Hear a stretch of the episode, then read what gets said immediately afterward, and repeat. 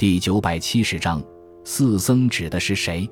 四僧是指清初的四位画家：石涛、朱耷、弘忍、昆残。他们都出生于明朝末年。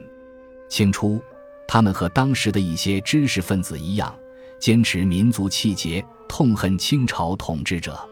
于是，他们削发为僧，避世山野林间，以绘画抒发愤慨和忧愁。因而被人称为在野四僧。他们虽然在野，但他们在绘画上所取得的成就，对清初画坛仍产生了重大影响。四僧在创作上都崇尚自然，反对逆古不化，豪放磊落是他们共有的画风。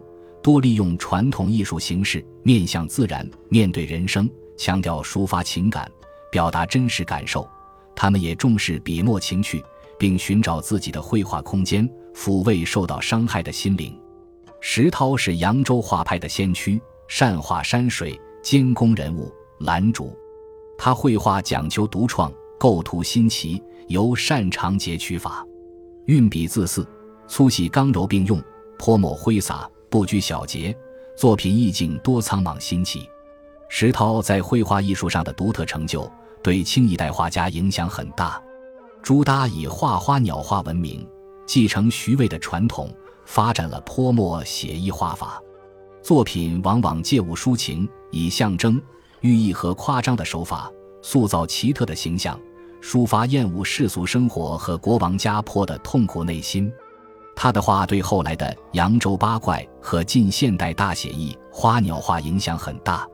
红人擅长山水，喜欢模仿倪云林，他的作品。笔墨秀逸，布局奇物，近景大言碧立，远山缥缈朦胧，掩映生姿，当时极有声誉。